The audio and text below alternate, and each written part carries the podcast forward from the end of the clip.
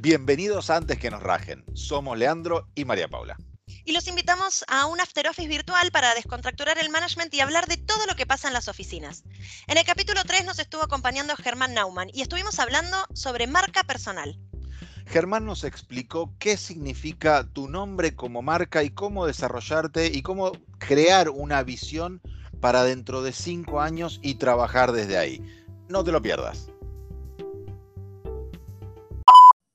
Dentro de cinco años, ¿cómo desarrollar tu marca personal para cumplir los anhelos? Em, parece mucho tiempo cinco años, pero créanme que no es tanto. Créanme que se transita mucho más rápido de lo que parece, y esto que nos hizo vivir la, la pandemia creo que nos mostró bastante eso. Creo que muchos de ustedes posiblemente no conozcan a Lily Tomlin, es una actriz fenomenal, eh, ha hecho cosas excepcionales, actualmente está en pantalla con Jane Fonda esta es una mina que tiene muy buen humor y esta definición que dio de sí misma lo, así lo refleja, ¿no? Siempre quise ser alguien en la vida, pero tendría que haber sido más precisa. Tiene mucha, pero mucha, pero mucha seriedad lo que ella dijo. Pensemos lo que nos pasó en estos últimos meses con esta increíble pandemia. No voy a hablar de la pandemia, no se asusten, pues es un plomazo. Pero hay una cosa que es real. La pandemia lo que instaló fue la complejidad. Nos dimos cuenta que nada era tan lineal como parecía. ¿eh? Si hago esto, después pasa esto, después va a pasar esto, a lo sumo replanteo, para que fuera todo de, repente caótico, una incertidumbre media extraña. Pero lo que se instaló en todos nosotros, y díganme si, si tengo, pueden deshabilitar el micrófono cuando quieran habilitarlo, preguntarme, pararme. Acá no le estoy hablando de ninguna manera, por más que agradezco el, el concepto de Lean como experto, prefiero hablar como aprendiz, que tengo más lugar para que me entren cosas que como experto. Así que, por favor, párenme, discútanme. Esto es una compartir un montón de experiencias. Esta pandemia lo que nos dijo, esta complejidad, es que necesitamos justamente lo contrario. Estamos necesitando ciertas cosas que sean previsibles. Entonces, cuando eso, eso sucede, cuando lo que buscamos es predecibilidad, cuando más tenemos que planear este futuro a cinco años. Todo lo que estamos haciendo hoy impacta, fíjense lo que decimos, lo que hacemos, nuestra actitud, absolutamente todo marca nuestra predecibilidad. Es que tan predecibles vamos a ser. Entonces este ratito que vamos a estar es reflexionar un poquitito sobre el increíble peso que tiene hoy, qué decimos, cómo lo hacemos o qué actitud ponemos porque es esa imagen de marca que vamos a dar. Vamos a empezar con algo que a mí me interesa ver con ustedes, que es que ustedes piensen tranquilamente y durante unos, no hay problema el tiempo, elijan la forma que les resulte mejor, pónganse como quieras, tápense las orejas, miren el cielo como hacía el nano Serrat, eh, cierren los ojos, pero les pido un favor. Imagínense dentro de cinco años. Imagínense en, una situación laboral dentro de cinco años. Tratemos de ser más precisos. ¿Cómo se ven ustedes dentro de cinco años? ¿En qué situación? ¿En qué lugar? La foto que ustedes quieran. ¿Les parece? Tómense unos segundos. Va a parecer muchísimo tiempo que yo me quedo callado. Cierren los ojos, imagínense. Vean su foto dentro de cinco años. ¿Cómo se ven, laboralmente hablando?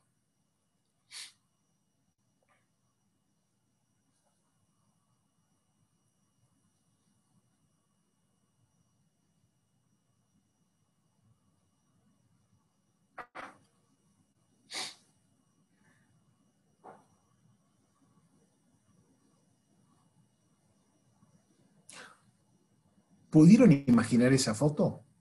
El que la imaginó rápido es porque la tiene muy presente. El que tuvo que imaginarlo, dibujarla, sabe lo que quiere, aunque no lo haya tenido tan presente. ¿Cómo fue esa foto? ¿O cómo es esa foto? ¿En el campo? ¿En una oficina luminosa? ¿En la misma que están? ¿En otra? ¿Con qué personas? ¿Cómo son ustedes? ¿Cómo se imaginan? Esa proyección a cinco años es muy importante que la tengan, porque sobre eso vamos a construir esta charla. Reténganla en la cabeza. Cierren los ojos de nuevo, vuelvan a ver la foto y tenganla presente. No la pierdan de vista. Se los pido por favor. Yo les voy a mostrar mi foto. Y mi foto es esta. Ustedes podrán decir, bueno, no, pero pará, nos dijiste una foto de, laboral. Bueno, esta es mi foto. Esta es la foto que yo imaginé hace casi cinco años atrás. Y en realidad esta foto, que ustedes pueden decir, eh, este pibe no está trabajando, está descansando, es porque es una foto. Pero nosotros vivimos en video. Nosotros no vivimos en foto. La foto es un pequeño momento que uno idealiza, pero vivimos en video. Es decir, que atrás de este momento en que yo estoy acostado durmiendo, en las dos puntas del día hubo un montón de cosas. Pero lo que es más importante es cómo llegué acá. Porque esta no es cualquier foto. Yo no, imaginé la cosa más, este, más, más, rara o, o sin definición. La definí mucho. No era cualquier mar. A mí me gusta el Mediterráneo. No era cualquier barco. A mí me gusta un velero. No era en cualquier lugar del Mediterráneo. Era en un pueblo particular del cual me enamoré y que he tenido la oportunidad de ir. Yo definí. Pero esto que les estoy mostrando, de hecho la foto de ustedes, si se ponen a pensar, es la quinta temporada. Es casi un spoiler, están spoileándose ustedes. ¿eh? Es la quinta temporada, pero faltan las primeras.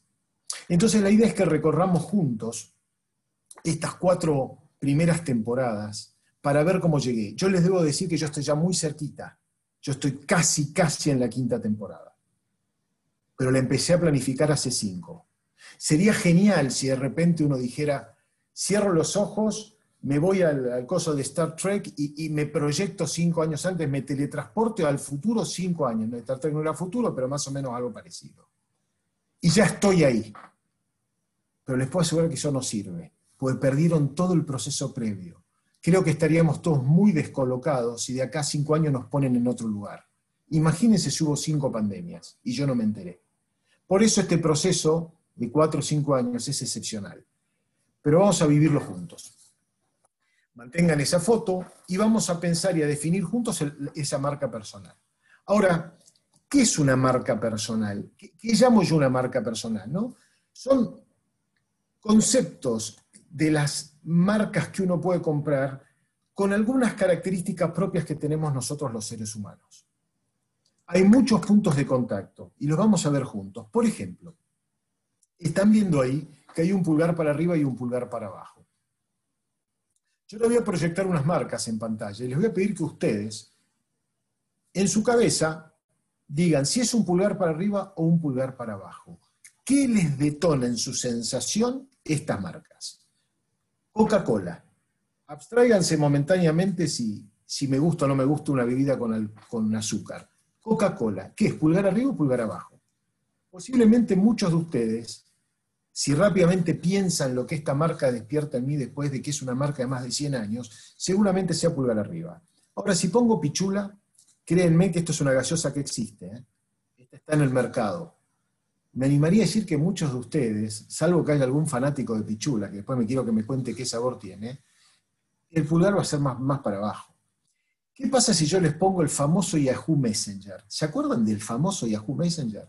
Lo más seguro es que todos hagamos así, es algo que fue obsoleto.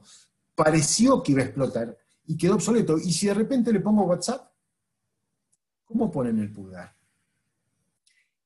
Y si les digo iPhone, aunque yo que soy de Samsung, a mí me gusta el, Android, yo sé que esto es una marca ultra, recontra premium. Y si de repente les pongo BlackBerry, en Motorola BlackBerry. Fíjense que está despertando en ustedes sensaciones, recuerdo, cosas. Blockbuster y su primo actual, Netflix. Todas estas marcas despertaron en ustedes sensaciones, emociones, datos, algo que ustedes las relaciona o algo que ustedes imaginan. Pero de ninguna manera permanecimos impávidos. Cuando hablamos de personas pasa exactamente lo mismo. Cuando yo hablo de personas, hay personas a las que yo busco, a las que yo elijo, con las que me gusta estar. Hay personas en las que decido confiar y hay otras personas que trabajar con ellas no me queda otra opción. No las elegí. Tengo que trabajar con ellas, pero porque no me quedó opción. No fue la que yo bajé del stand. Entonces, Si yo les pongo estas tres marcas, Disney, Starbucks y Nike, casi casi les puedo decir que son todas pulgares arriba, más allá de la afinidad que tenga yo con ellas. Estas tres marcas, si yo fuera uno, ¿qué les despierta Disney? ¿Qué, qué imaginan que es Disney?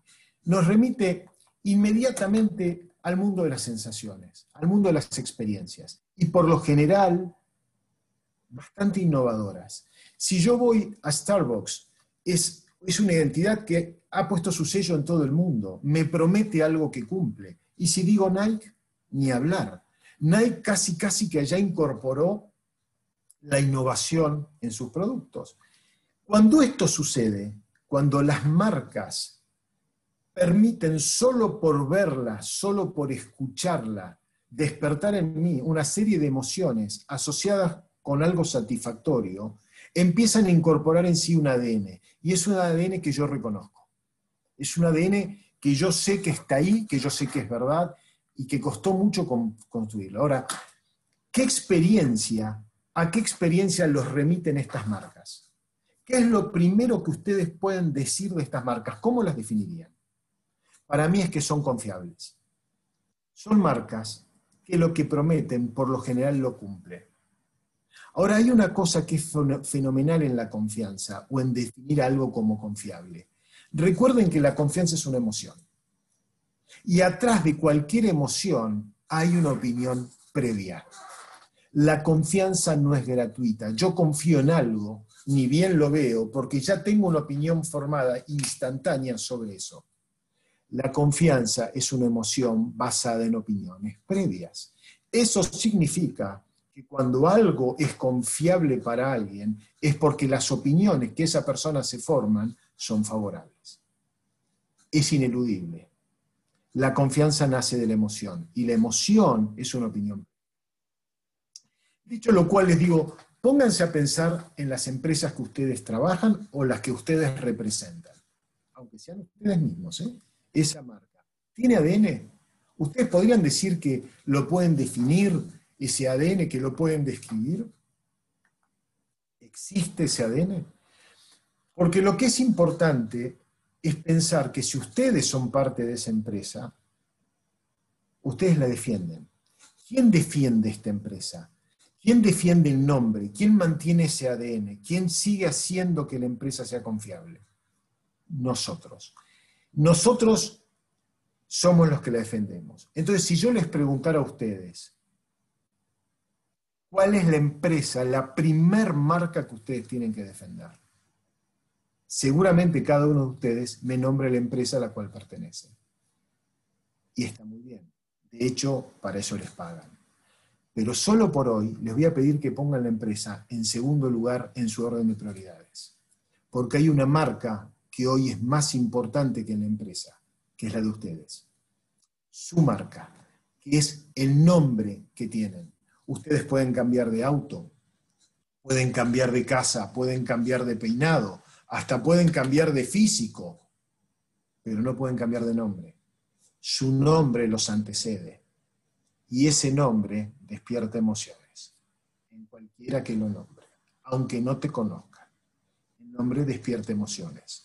Y ese nombre hoy es la marca que ustedes tengan, aunque no lo sepan, aunque no sepan cómo definirla ni cuál es el ADN. Esa marca es el nombre de ustedes. Entonces, yo les pregunto, ¿se pensaron ustedes alguna vez como marca? ¿Alguna vez se sentaron a decir, ¿qué transmito? Si yo me pusiera paradito junto con 100 más, ¿hay alguno que me agarra? Entonces, pensarse como marca es un primer paso. Extraernos, extrapolarnos de nosotros y pensar en nuestro nombre como una marca. El primer paso es pensarlo. Imaginemos que ustedes son eh, productores de un mega espectáculo y, yo lo que quiero es tener cierta garantía de que el único pequeño presupuesto, o no, o no pequeño, pero el único presupuesto que tengo, lo voy a gastar bien. Y yo quiero traer un nombre que convoque, que me asegure lleno completo. ¿Cuál eligen? Acá normalmente se pueden dividir. Alguno puede ir por Susan Sarandon, otro puede ir por, por, por el, de Facebook, otros pueden ir por Messi. Vamos a suponer que elegimos a Messi porque es una figura que me resulta cómoda. Y ustedes empiezan sus tratativas con el Barcelona. Cuentan su presupuesto y el Barcelona les manda dos presupuestos.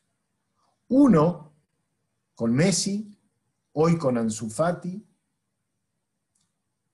en el equipo, o un Barcelona con suplentes, solo con Trincao y Coutinho. No viene ni Ansu Fati, no viene Messi, no viene Griezmann. Casi que les parecería ridículo. Dirían, no, pero eso no me interesa. ¿Por qué? ¿Por qué el negocio está en otro lado? Porque hay nombres que convocan, más allá de las marcas. Hay nombres, figuras que convocan. Messi y su equipo es más convocante que el Barcelona como marca. Y si ustedes se fijan lo que es el Barcelona como institución, el peso en la economía del Barcelona, sin embargo, yo no elijo el club, elijo la figura del club, o a los que representan la figura del club. Ese es el nombre que convoca. Entonces, eh, yo les pregunto, ¿a ustedes les gustaría en algún momento que su foto fuera una de las posibles elegidas? Porque es cuestión de pensarlo, es cuestión de proponerse, o bajar quizás a un terreno mucho más doméstico. Dentro de mi, de mi terreno más doméstico, ¿yo estaría entre estas fotos para que me elijan? Es cuestión de preguntarlo, pero las marcas, los nombres convocan. Ahora, si uno se pone a pensar, ¿no? Eh, vino la pandemia, esta locura total, estamos inmersos en una incertidumbre. El 2021 parece que, que, está a la vuelta de la esquina y es como si estuviera 100 años, no sabemos qué va a pasar. Entonces digo, ¿cómo va a ser el mundo dentro de cinco años? Y yo me estoy planteando cómo va a ser mi marca. ¿Cómo va a ser el mundo? ¿Qué es lo que, lo que va a suceder? Es muy difícil definirlo, pero hay algo que tengo claro. ¿Cómo va a ser mi marca? Tengo cinco años. ¿Cómo va a ser mi marca? ¿Pulgar para arriba o pulgar para abajo? ¿Eh? Hay que planteárselo, hay que empezar a pensar esas cosas desde un costado de construcción. No dejemos que las cosas vayan pasando y reaccionemos a cómo pasan. Construyamos nosotros el suceso. Tenemos la oportunidad. Estoy hablando de cinco años. Muy bien. El tema es preguntarse también cómo llegamos acá. Es decir, ¿cómo se llegó el 2020? ¿Cómo llegó la empresa para la que ustedes trabajan o la que ustedes representan o ustedes como profesionales? ¿Cómo llegaron? Yo creo que los principios básicos, es decir, lo que funcionó siempre. En caso de las empresas, misión, visión, valor. Somos fieles a eso, llegamos bien. En el caso de las personas, de nosotros, ya con tres otras palabritas, compromiso, responsabilidad y confiable. Entonces, el tema es, si los activos de mi marca deben estar alineados con eso, ¿cuáles son los tuyos? ¿Cuáles son esos activos que hoy vos podés definir? ¿Cuáles son los activos que hoy vos podés describir medianamente, ¿cuál es el feed forward que vos ponés para llegar a dentro de cinco años? ¿Cuáles son los que yo tildo y me quedo? ¿Mm? ¿Se lo pusieron a pensar? Es incómodo, pero es interesante hacerlo. Yo creo que los activos más valiosos, los que hoy no podemos eh, dejar de tener en cuenta, uno es la salud. No podemos descuidar nuestra salud. La salud es un activo de mi marca. Desde cómo me presento hasta cómo me siento. El otro es qué tan comprometido estoy con mi salud, con mis valores, con mi camino. Y la otra es qué valores tengo. ¿Cómo me marcan? Esos son mis tres activos. Pero hay muchos más que a mí me definen como un ser confiable. Yo ya no me puedo quedar sencillamente con esas cosas. Pónganse a pensar que hoy el mundo, para yo ser predecible y poder construirme, me están pidiendo cinco grandes habilidades, cinco grandes competencias. Una es el conocimiento. Si yo no tengo conocimiento, ¿eh? si yo no tengo conocimiento, pero tengo unas habilidades, valores, rasgos de carácter y motivo más o menos claros, me voy a transformar en un voluntarista. Voy a ser una persona que cuando me pidan ayuda voy a decir, sí, yo te ayudo, por supuesto, pero lo voy a hacer más con ganas que con conocimientos. Si por el contrario mis conocimientos se mantienen, soy un tipo que trata de ponerse al día, estudia, lee, se prepara y demás, pero estoy muy parado en eso y no en el mundo del barro, de meter las manos en el barro, de la experiencia, de caminar la calle, de vivir mis experiencias y lo que es más importante, de mantener vigentes mis habilidades, me transformo en un teorizante más que en un voluntarista. ¿Eh? Todo es teoría, todo es conocimiento, lo leí en un libro, me lo dijeron, pero práctica muy poca. Por eso la habilidad es fundamental. Si por el contrario lo que falla son mis valores, mis valores van por barrio, a veces sí, a veces no, ya soy un riesgo. Soy un riesgo para la compañía para la que trabajo. No voy a ser muy elegible o voy a ser muy prescindible, porque soy un riesgo. Si por el contrario falla mis, rasgos de carácter, a veces estoy firme si todo va bien, pero donde todo empieza a tambalear, como pasó ahora, ya soy un discontinuo. A veces sí, a veces no. Y lo que es peor, si pierdo de vista mis motivos, ¿eh? si pierdo de vista mis motivos más personales, quizás más egoístas a favor, que es qué quiero lograr a cinco años, si voy perdiendo de vista esos motivos, voy a ser volátil. Por momentos hago algo y me emociono, y por momentos lo dejo de ver y busco otra cosa y me emociono con eso. Y la gente no sabe para dónde voy. Por eso, muchachos, cuando uno planifica una marca, no solo se tiene que basar en sus principios o en sus rasgos más característicos. Hay que reforzar esto. ¿eh? La habilidad, uno lo pierde de vista, pero la habilidad hoy me sirve, dentro de un tiempo quizás no, porque me cambia el físico, me cambia la situación, me cambia mi equipo de trabajo, cambié de laburo, cambié de situación. Quizás las habilidades de ayer no me sirven para mañana. Y esto que pasó nos lo demostró. Yo estaba muy acostumbrado a dar charlas con gente, poner la mano en el hombro, sonreír, preguntar y recibir un feedback. Y me tuve que acostumbrar de repente a, hablar, hablarle a esta lucecita blanca, imaginando que ustedes están de allá. Entonces, creo que es muy importante tener presente eso, ¿no? Porque cuando no tengo más o menos firme estas cinco competencias, eh, el rol que me toca cumplir, hay una gran posibilidad que lo simule y no lo asuma. Y lamentablemente, en este mundo que tenemos que ser lo más predecibles posibles dentro de nuestras improntas, si simulo a la larga se dan cuenta. Para poder asumir mi rol, debo tener muy, muy, muy afinadas estas competencias. Todos tenemos esta marca personal que yo les digo, es decir, todos de un modo u otro, cuando yo me pongo adelante, la gente se hace un mapa rápido. Yo no sé cómo es percibida, creo saber cómo es percibida. Entonces, eh, mi pregunta es, ¿cómo creen ustedes que los perciben? Porque hay una enorme diferencia entre cómo, los cómo ustedes se perciben y cómo los percibe la gente. Hay, un, hay como dos universos que están coexistiendo. Mi marca personal, la que yo creo que es cuando me miro al espejo, cuando me hablo, cuando cuando pienso y la que me perciben. De hecho, es importante cultivar las dos, tratando de saber más de lo que piensan.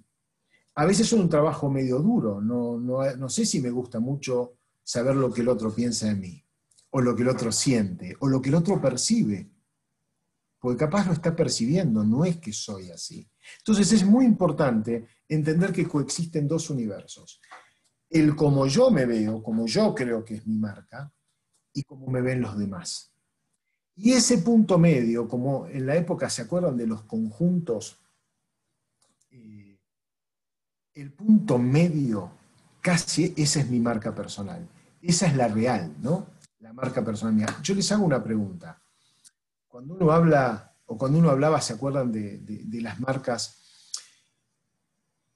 Imaginen imaginen, ustedes están en una, en una situación donde alguien les pide rápidamente que enumeren sus pilares de marca. Ustedes digan cuáles son los pilares pensando en los que tienen estas empresas. Si ustedes tuviesen que describir los pilares de estas empresas, ¿qué podrían decir de ellas? Yo creo que rápidamente le vienen a la cabeza varias. Ahora lo importante es, si yo les pregunto cuáles son los de ustedes, ¿qué dicen? ¿Cuáles son los pilares? ¿Cuáles son los motivos por los cuales si ustedes están en el instante alguien los agarra? ¿Cuáles son los motivos por los que alguien les pregunta, les pide consulta, les pide ayuda? ¿Los pueden enumerar tan fácil como los de esas tres marcas? Eso es clave. Siéntense con un papel, siéntense y háganlo, escriban sus pilares, porque esos pilares son los que son la base inamovible, lo esencial de los próximos cinco años, de estas cuatro temporadas que van a ir escribiendo hasta llegar a la quinta. Los pilares de marca. Eso es clave. Esto habla de ustedes. Por ejemplo, eh, cuando uno habla de un pilar por el cual te eligen, imaginemos cuando mi mujer va a la peluquería, habitualmente siempre pide por María. Es la persona de confianza. Si por algún motivo María no está, elige otro día para ir. En realidad, no está eligiendo la peluquería, está eligiendo a María. Por más que la peluquería la recibe muy bien, la atiende fenómeno, no espera, le dan un café, revistas, la hacen sentir confortable, con un buen clima, pero ella le elige a María. De hecho, si María renuncia y se va a la peluquería que está a ocho cuadras, mi mujer cambia de peluquería y la va a seguir a María. ¿Por qué? Porque mi mujer detecta en María una serie de pilares que le hicieron confiable y por la cual le elijo. Por eso yo les dije a ustedes, piensen principalmente en que ustedes, su nombre, sostiene una marca, y como muchos como ustedes. Pero a veces te eligen a vos, no eligen la marca. Por eso es tan importante entender eso y mírense en un futuro cómo se imaginan y cuáles son esos pilares. Porque esos pilares tienen que ser las constantes. Ahora bien, volvamos un minuto al principio. Lo que hacemos, lo que decimos y nuestra actitud nos transforman en predecibles.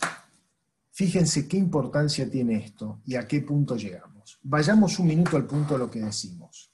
Nunca, jamás en la historia estuvimos atravesados por esta visibilidad. Nunca, jamás en la historia estuvimos tan expuestos. Piensen que nosotros somos personas, somos hombres pensantes, sensibles y productores, es decir, nosotros transformamos nuestro entorno. Pero estamos atravesados a su vez nosotros por nuestra visibilidad. Hoy casi todo el mundo sabe todo de nosotros por lo que nosotros exhibimos y posteamos. Es decir, yo utilizo el éter para decir cosas, aunque no las diga solo por compartir algo o por retuitearlo, estoy dándole mi veña, mi aprobación. Entonces, nunca como hoy, lo que decimos tuvimos tanta importancia. Y esto a mí me asusta, me aterra. Hay gente que está quedando afuera de algunas entrevistas por una historia de Facebook. Es una locura, no debería pasar, pero sucede estamos absolutamente visibles. Por eso hoy lo que decimos tiene quizás más importancia que la que tuvo nunca en la historia. Nosotros estamos en una situación donde si nos apagáramos, cuando apagamos el teléfono y la compu, seguimos estando. Yo no elijo desaparecer, salvo que me borrara de todos lados, pero así todo, quedan rastros, quedan trazos, quedan fantasmas, queda historia. Entonces, eh, hoy proyecto frente a otros que no me conoce lo suficiente, que de mí no tiene todavía una cabal imagen de mis pilares, y se los va a formar a través de lo que yo proyecto, hasta la ropa que uso. ¿Mm? Entonces, pónganse a pensar lo que dije al principio. ¿eh? La confianza es una emoción que nace de opiniones previas. Todos debemos, aunque no querramos, casi innata y naturalmente, nos formamos opiniones emitimos juicios. Muchas veces son prejuicios. Me faltó un montón de análisis y ya fui derecho a la sentencia. Bueno, el qué decimos de este modo tiene mucho que ver. El segundo punto, y voy rápido, es el, lo que hacemos. Nunca en la historia, y repito por segunda vez, nunca en la historia tuvo tanta importancia el cómo hacemos las cosas. Este señor que está acá, Dov Seidman, escribió un libro que se llama How, que es maravilloso, de 470 páginas tengo marcada 430, imagínense, que él acuñó una ecuación, dos ecuaciones en la que la van a ver ustedes, que son fenomenales y hablan a las claras la importancia del cómo hacemos las cosas. Él dice que nosotros hoy, como humanos, en nuestra vida, en nuestro devenir, tenemos dos constantes, dos constantes, la tecnología y la pasión humana. La tecnología llegó para quedarse, es decir, no podemos concebir que todo lo que llegó hoy como tecnología desaparezca. Es decir, es parte nuestra. De hecho, nos gobierna bastante. Y la segunda es la pasión humana. Es decir, obviamente, yo lo único que pretendo es crecer y progresar. De hecho, si ustedes cierran nuevamente los ojos y miran esa foto, es una foto que seguramente tiene bienestar, incluye una sensación gratificante, incluye algo que los hace felices. ¿Y por qué? Porque como dice mi querido César Greenstein, hombre que admiro y que es mi mentor, él hace una pregunta a los auditorios que es, ¿para qué trabajas? Y generalmente le repite la misma pregunta máximo tres veces hasta que el, al, que el interpelado termina diciendo, bueno, trabajo para ser feliz. Sí, es de locos que no nos salga de entrada, pero pónganse a pensar, trabajamos para ser felices. No hay vuelta. Y la felicidad está directamente relacionada al trabajo con el progreso, con el vivir de un modo exitoso, con tener logros, vivir desafíos, tener una sonrisa. Seguro que la foto que ustedes proyectaron incluye esto. Entonces, esta tecnología más pasión humana, que son constantes, son cosas que no cambian, él dice que están relacionadas, están multiplicadas, están potenciadas por dos variables, dos cosas que mutan. Una es nuestras ideas del mundo, porque mis valores, mis ideas, mis modelos mentales son míos, son propios. El mundo no es como yo lo veo, el mundo es como es y posiblemente como yo lo veo sea distinto como lo ven cada uno de ustedes del otro lado. Eso es una variable. Y la otra son nuestros valores. Lo que para mí representa un valor inamovible, quizás para ustedes o para algunos de ustedes no, y lo puedan cuestionar.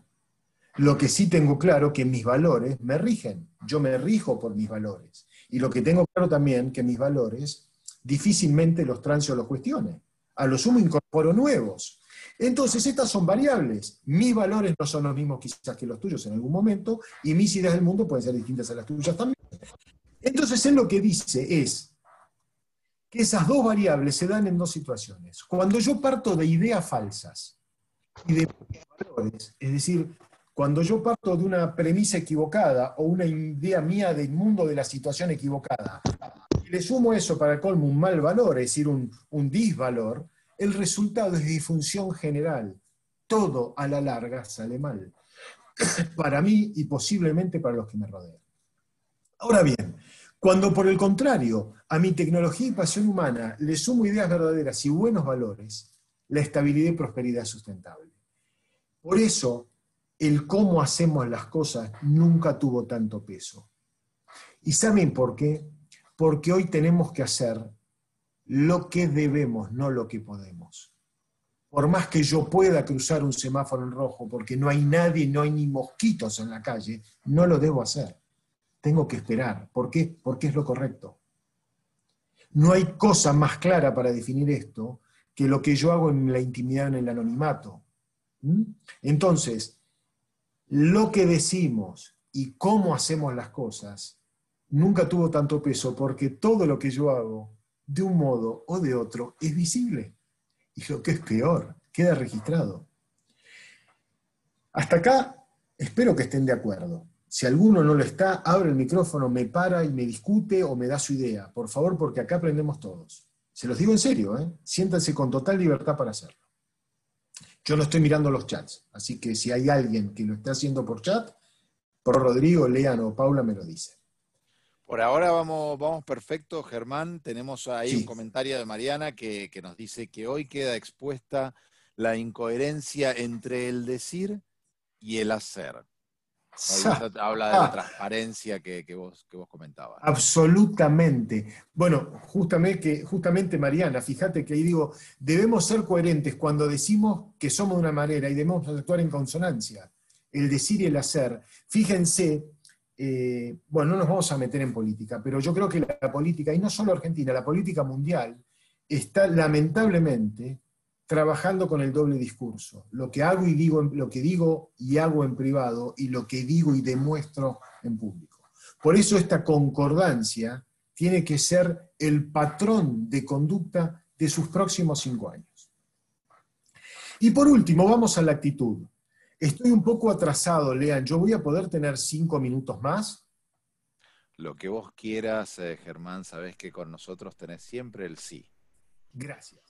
A ver, fíjense, acá hay 14 o 16 personas, depende a veces pongo. ¿Qué creen que es esto? ¿Qué forman 16 personas o 14, depende si somos más o menos gorditos, uno al lado del otro, e incluso con los arcos, los brazos levantados?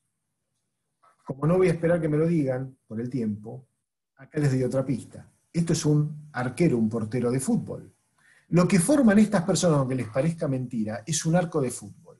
Si ustedes pusieran 16 personas en puntas de pie y con los brazos levantados, así todo todavía no tocarían el travesaño.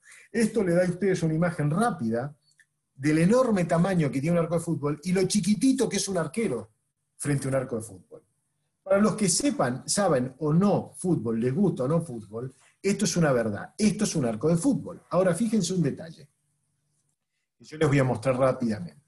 Hay estadísticas, y hay una estadística que se tomó en los campeonatos más importantes, en la Champions, en la Copa Libertadores, en la UEFA League, en los torneos más importantes del mundo, donde demostraron que frente a una situación de patear un penal, recuerden ustedes que un penal es poner la pelota a 12 pasos del arquero y el jugador contra el arquero patea, el arquero no puede separar un pie de la línea, se demostró que el 75% de las veces que un jugador patea un penal es gol. Y por lo general, el 75% de las, del 75%, el 57% de las veces, el jugador se la patea a la derecha del arquero. Y el 41% de las veces lo patea a la izquierda, sobre el 100% de penales pateados. Y solo dos veces este muchacho, el arquero, se queda en el medio. Es decir, que de 100 veces que le patean, solo dos veces el arquero se queda en el medio, medio inmóvil, y no se tira a ninguno de los dos lugares del arco. Es decir, que si un jugador de elite que sabe esta estadística patear al medio, tiene un 82% de probabilidad de ser el gol, es decir, 7% más que si no lo hiciera. Es decir, yo que soy jugador de elite y todos ustedes que son inteligentes, ¿a dónde patearían? Al medio. Porque es lo más seguro. La probabilidad es de que el, arquero se quede de 2 cada 100. Sin embargo, solo el 17% de los jugadores de elite lo hacen. Solo el 17%. ¿Cómo puede ser? ¿Por qué y acá pueden abrir el micrófono. ¿Por qué creen ustedes que solo el 17 patea y todos patean por lo menos a una punta, como está demostrado ahí? Si alguno quiere decirlo, lo escucho. ¿Por qué creen que es así? ¿Para tirarla lejos del arquero? Para tirarla lejos del arquero es como que el arquero lo ves muy grande y lo tenés adelante. Y la lógica indica que vos tenés que evitar los obstáculos. Ponele. ¿Por qué otro motivo creen ustedes que el jugador se juega una punta más que al medio? Sabiendo que al medio es más seguro el gol. ¿Saben por qué? Porque el jugador que patea las puntas piensa en él. ¿Por qué piensa en él? Si el tipo la patea al medio, en un partido caliente de un torneo importante, y el arquero se queda en el medio y la ataja, la hinchada se le viene encima y el tipo se tiene que ir del país, con su familia. Tiene que hacer la valija, escaparse. Entonces el jugador que dice, ¿sabes qué? Yo la pateo a una punta abajo. Si el arquero se la saca, la hinchada lo perdona y dice, uy, lo pateó, lo pateó bárbaro y se la adivinó el arquero. Nunca es mérito del arquero, ¿eh? se la adivinó. Si es más, se le va rozando el palo y la tira afuera, también lo perdonan, porque el tipo hizo lo que la hinchada esperaba. Ahora, si el tipo la tira fuerte al medio y se le va por así arriba del travesaño, le pasa lo que le pasó, si hay algún extranjero, le cuento, al Pipita Higuaín, el argentino, durante una final. Pero el tipo, yo lo defendí, porque él la tiró donde la tenía que tirar. Se le fue por arriba, pasa, le pasó a Zico, a Zinedine Zidane, a Pelé, a Maradona, a Jairzinho, Totao, a, a, Messi, a los mejores. Los mejores la tiraron por arriba del travesaño, pero la tiraron fuerte al medio. Porque estos tipos anteponen el bien común. Estos tipos piensan en el equipo más que en ellos. Si el hinchada los odia, que los odie, pero ellos pensaron en el equipo. Jugaron donde había 82% de probabilidades. esto es un tema de actitud. Esto es la única, es la última pata que es importante tener en eso que hablábamos, porque la actitud es esa famosa relación 10-90, donde dicen que 10% es lo que sucede y 90% cómo reaccionamos a lo que sucede. Eso es nuestra actitud. Pero imaginemos que los que dicen esto están equivocados. Es el 30-70. 30% es lo que nos pasa, algo que sucedió, y el 70% cómo reacciona yo lo que nos pasa. Así todos tenemos el poder. Así todos estamos decidiendo nuestra actitud. Tenemos el poder, como lo tenía He-Man. Si alguno se acuerda, los muy jóvenes, ni idea quién es. Entonces, este famoso cuento de la rana y el escorpión, ¿no? que, la rana, el escorpión cruza un lecho de un arroyo seco porque iba a buscar comida para su cría y cuando vuelve resulta que el arroyo tenía agua. Se había, había llovido más arriba y ni un, hilo de agua, un escorpión en un centímetro se ahoga. Y el tipo desesperado pues se moría la cría. Y en eso viene una rana que va a saltar, va a cruzar en realidad nadando, y el escorpión dice, rana, por favor, subime en tu lomo, cruzame, que se me muere la cría. La rana le dice, ninguna posibilidad, ni loca, y se aleja. Y el escorpión dice, pero solo por esta vez. Pensá que si cuando estás cruzando te pico yo también me muero. La rana con lo ve razonable, lo ve lógico, le dice, subite, empieza a nadar bastante bien, y cuando está llegando a la mitad del arroyo, siente el aguijonazo en la espalda. Se empieza a entumecer y dice, pero escorpión, nos mataste a los dos. Y el escorpión le dice, no lo pude evitar, es mi naturaleza. Ustedes saben que la mitad del mundo de los libre pensadores creen que es así, que nosotros nacemos con, una, con, un, con un destino marcado. Yo creo que no. Yo estoy casi seguro que no. ¿Por qué? Porque el, escorpión, si hubiera sido como nosotros, un ser pensante o que pudiera discernir, hubiera elegido la actitud de decir, no, me voy a aguantar y no la voy a picar, porque si no se muere la cría. Tenía el poder. Bueno, este, esta metáfora lo que nos dice es que en definitiva tenemos el poder.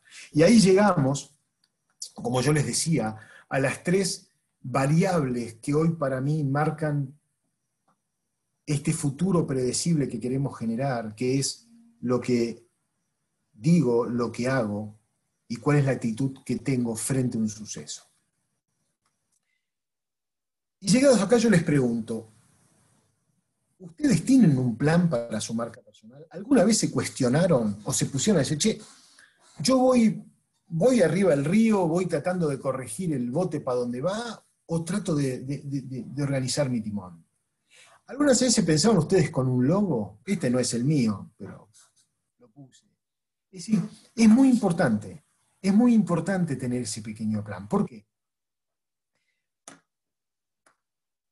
Porque abstenerse a un cierto plan significa que previamente tuve en claro y me analicé de dónde vengo y hacia dónde voy una guía fácil, es decir, ¿cómo inicio, cómo empiezo a puntear un plan para marca personal? ¿Cómo lo harían? Vamos a ir por la forma más rápida. Primero tengo que decir, ¿cuáles son mis fortalezas? Llámenle pilares. ¿Cuáles son? ¿Los puedo puntear? ¿Los puedo definir? ¿Los puedo escribir? Si no me vienen rápido a la cabeza, tómense su tiempo. Seguramente hay y muchos. Seguramente hay y muchos. Lo que sí estaría bueno que sepan cuáles son antes que los rajen. ¿No? La otra es cuáles son mis debilidades. ¿Dónde hago agua? Yo, Germán, sé dónde tengo mis debilidades. Se los puedo garantizar. Yo sé dónde estoy parado y sé dónde me aprieta más el zapato. ¿Qué oportunidades veo en mi contexto? Es decir, no me circunscribo a, esto. Pasó la pandemia, listo, ya está, llegó. ¿Qué oportunidades pude sacar? Yo les puedo subir si ponen a anotar, hay un montón. Hay un montón de oportunidades. Bueno, tengo que saber cuáles son. ¿eh? Y las oportunidades de hoy quizás no son las de la quinta temporada, pero no importa. Eso es las que empiezo a trabajar. Y después, ¿qué me falta saber y conocer? Es decir, si estoy a mitad de camino en algunas cosas, bueno, pongámonos las pilas. Empecemos ahora a tratar de saber y conocer. ¿Qué me hace único y me diferencia? Todos tenemos un rasgo único. Todos tenemos una particularidad que me diferencia del resto que hace que esté bueno agarrarme del brazo. Bueno, tienen que saber cuál es. ¿Qué promesa de marca puedo cumplir? No cumplan lo que no puedan, no, prometan lo que no pueden cumplir. ¿Qué cosa creo que yo puedo aportar? ¿Qué, ¿Qué cosa justifica que yo ponga en este plan estratégico que voy a hacer? Tengo que poder saberlo. Y lo que es más importante, ¿qué logros avalan mi promesa a mi cliente? Te prometí ciertas cosas. ¿Qué cumplí? ¿Eh? ¿Por qué? Porque acá lo que es importante es definir quién es el cliente. Pongámonos a pensar una cosa. En este momento, ¿no? en esta ecuación, el cliente de ustedes es la empresa para la que trabajan o la empresa que ustedes representan, o ustedes mismos si brindan servicios personales. Y el tema es, si llegara el caso de que me rajen, si doy servicio me quedé sin cliente, me rajan, me quedo afuera. Lo que tengo que pensar es que perdí un cliente, no que perdí el trabajo, perdí un cliente. Inviertan la lógica. Hoy, ¿la lógica cuál es? Que legalmente estamos en relación de dependencia. Sí, es verdad. Pero mentalmente yo tengo que pensar como un server linkeado opciones.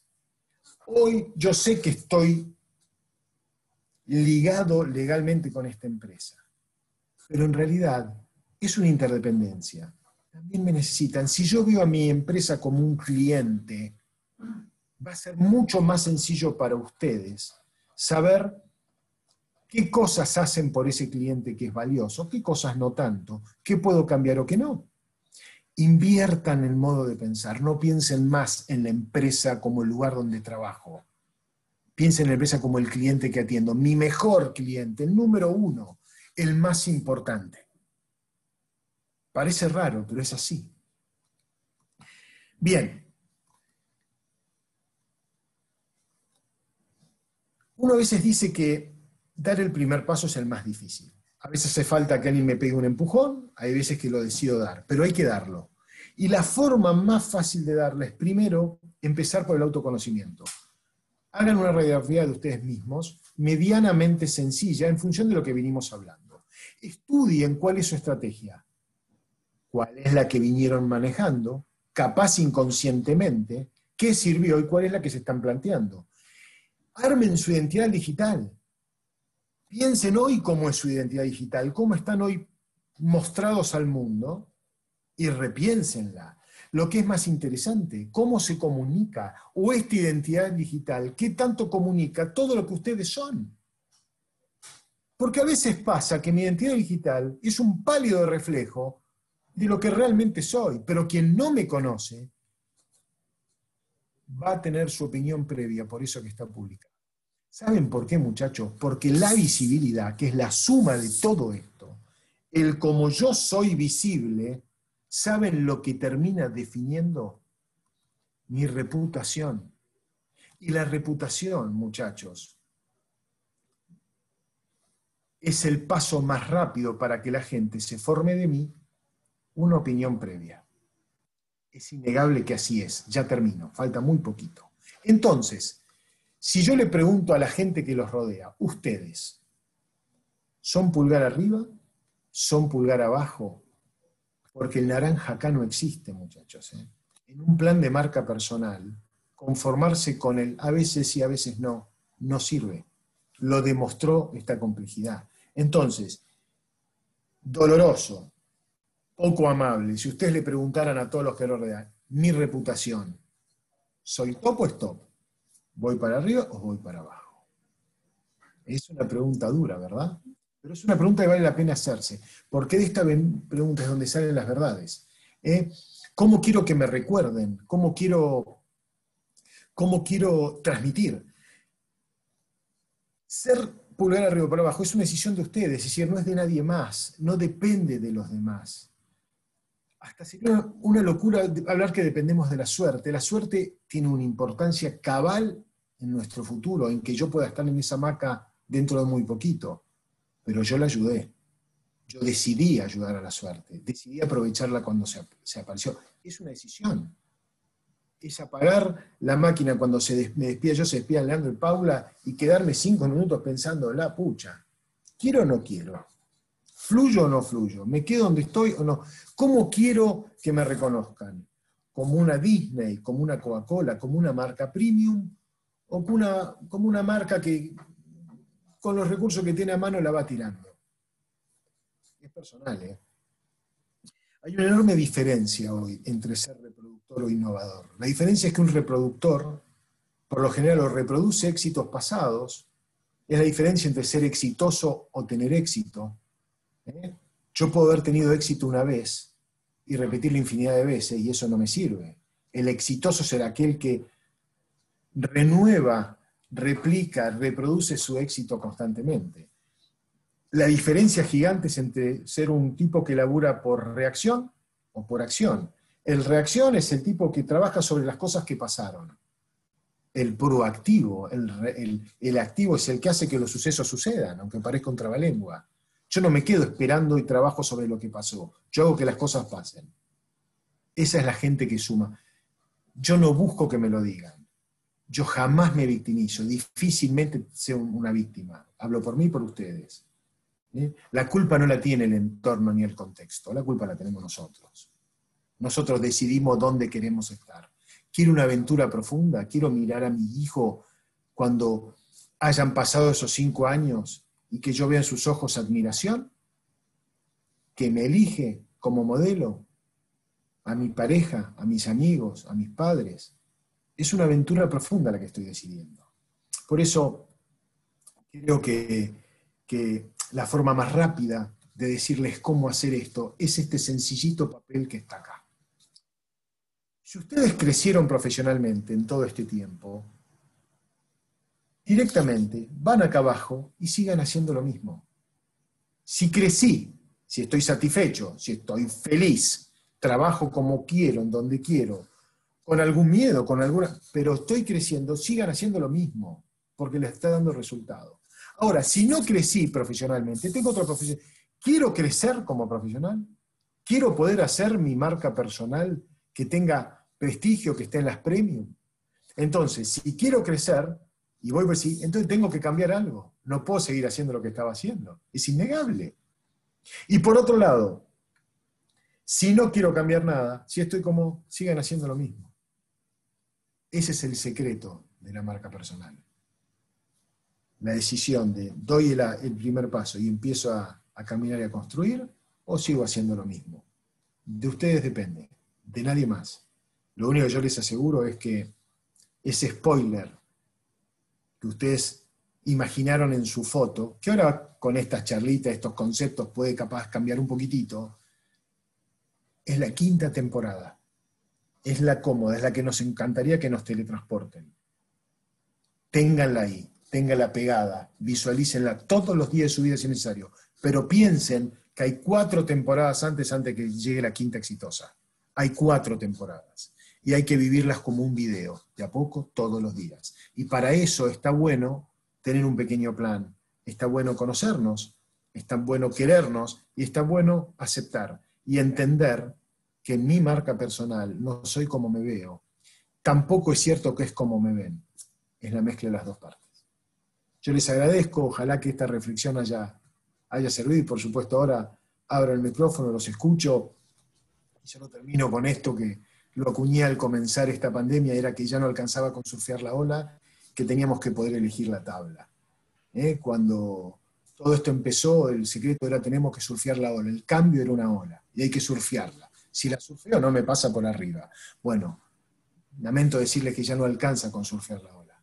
Además tengo que poder elegir la tabla porque las olas ya nos demostró la pandemia, a veces son altas, a veces bajas, a veces fuertes, a veces chicas, a veces muy caudalosas, a veces casi sin fuerza. No las puedo surfear a todas con la misma tabla. Y del único modo que yo elijo una tabla es cuando me preparo. Cuando todas las competencias las mantengo al día, porque estoy, en definitiva, armando mi marca para que mi marca sea la elegida. Así que gracias y hasta acá llego yo. Perdón que me pasé ocho minutos del tiempo y ahora los escucho.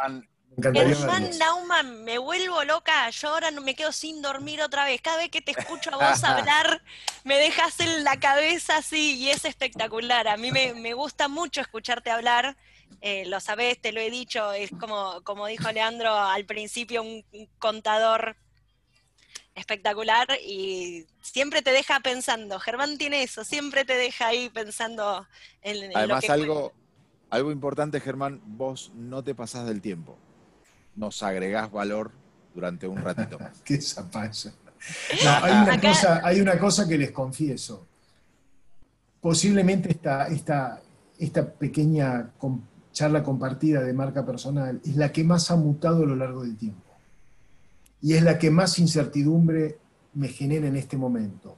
Mucho de lo que yo les digo creo, pero a veces pienso si esto realmente ayuda en, la fase íntima a animarse, porque pareciera que en este momento es cuando más nos tenemos que replegar, cuando más nos tenemos que hacer chiquititos y quedarnos haciendo la plancha. Créanme que no. Este es el momento ideal justamente para cuestionarnos todo lo que creemos y todo lo que somos. No hay mejor momento, creo que en nuestra vida, para romper paradigmas que ahora. Porque esto que pasó nos demostró que a la fuerza, a los cachetazos, a las trompadas, nos hizo cambiar paradigmas, sin que ninguno lo quisiera. Seamos piolas, aprendamos y agradezcamos lo que podemos aprender de esto que pasó estos 5, 6, 7 meses y que va a seguir pasando por un tiempo.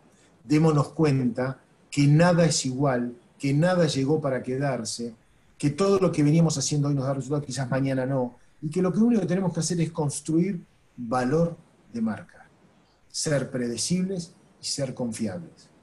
Y ser confiable es la suma de muchas cosas, de todo lo que hablamos hoy. Y ahora los escucho, me encantaría. Tenemos comentarios, tenemos un montón de comentarios halagüeños, lo cual este, haremos eh, llegar. Tenemos algún comentario de Mariana, por ejemplo, que nos dice eh, que coincide con, vos que los seres humanos tenemos la capacidad de transformarnos. ¿sí? Esto, esto, esto es súper importante y, me parece ahí agrego gran parte de lo que comentabas en este, en este plan, ¿no? Eh, de descubrir las fortalezas, la dificultad de mirarnos, de observarnos a nosotros mismos, ¿no? De una manera, entre comillas, objetiva, lo cual es absolutamente imposible, pero lo más objetiva posible, eh, de mirarnos a nosotros para detectar nuestras fortalezas, nuestras áreas de desarrollo, eso, que nos distingue de otros, ¿no? Eh, eh, sumando a eso, Patricia acá nos dice, el FODA es una herramienta poderosa y que tiene un colega que dice, no compitas, diferenciate. Me gusta, me gusta, muy Es totalmente, pero mira, eh, adhiero tanto a eso, ¿no? Fíjense que yo usé la palabra, ¿qué nos diferencia? La verdad, ¿qué, qué, es lo que hace, me hace diferente? A veces ser diferente no es ser mejor. Es y ahí, impacto nos agrega también autoconocimiento, red de contactos, alianzas estratégicas. Ahí nos comenta María, no, le, gusta el concepto de temporadas y de vivir la vida como, como un video. Esto es, me pareció súper, eh, eh, una gran ayuda para pensar, ¿no? Porque pensar necesita, si bien es un continuo, necesitamos como poner hitos y poner objetivos cerca para estar seguros de que estamos yendo en el camino correcto. Esto me parece, eh, me parece buenísimo.